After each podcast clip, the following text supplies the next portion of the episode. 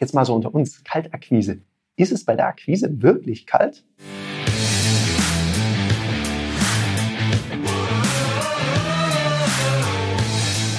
Herzlich willkommen bei dem Podcast Die Sales Couch Exzellenz im Vertrieb mit Tarek Abodela. In diesem Podcast teile ich mit dir meine Learnings aus den letzten 20 Jahren Unternehmertum und knapp 30 Jahren Vertrieb.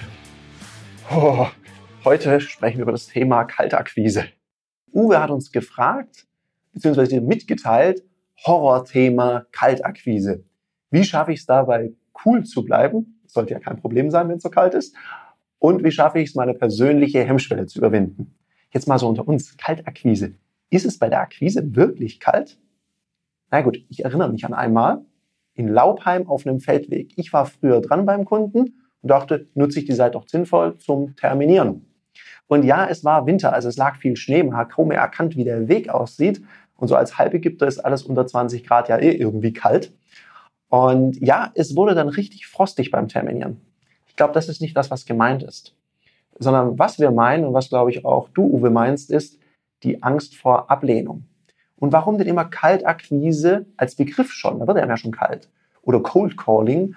Probieren wir es doch mal mit Cool Calling. Und um ein bisschen cooler zu werden, sollten wir eine Sache akzeptieren. Die Neins gehören dazu, gehören dazu. Das heißt, Uwe, wann immer du anfängst, Kunden zu akquirieren, wirst du Ablehnung erfahren.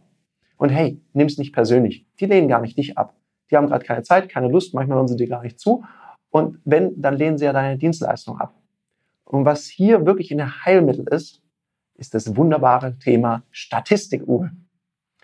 Rechne doch mal deine Quoten aus. Also wie oft musst du in eine Firma reinlatschen oder zum Hörer greifen, bis du einen Termin kriegst.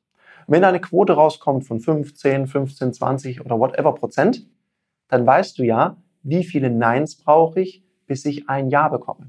Wenn du zum Beispiel eine Terminierungsquote, die wirklich nicht gut ist, von 5% hättest, dann nimm mal den Stress raus, weil dann weißt du, wenn ich mit 20 Leuten gesprochen habe, bekomme ich einen Termin. Also brauche ich 19 Neins für ein Jahr. Jetzt hast du eine Stellschraube, an der du arbeiten kannst. In dem Sinne, Uwe, viel Spaß beim Umsetzen und Ausprobieren und lass uns wissen, wie viele Termine du in den nächsten Wochen machst. Das war eine Folge von Die Sales Couch. Danke, dass du hier deine Zeit investiert hast und bekanntlich bringt ja die Investition in dich selbst die beste Rendite. Und eins noch, ganz wichtig, vom Zuschauen ist noch niemand Meister geworden. Also setz die Erkenntnisse, die du aus diesem Podcast gewonnen hast, für dich persönlich um. Wenn dir der Podcast gefallen hat, dann lass mir eine 5-Sterne-Bewertung da, hinterlass einen Kommentar und vor allem abonniert diesen Kanal, damit du in Zukunft keine Folge mehr verpasst.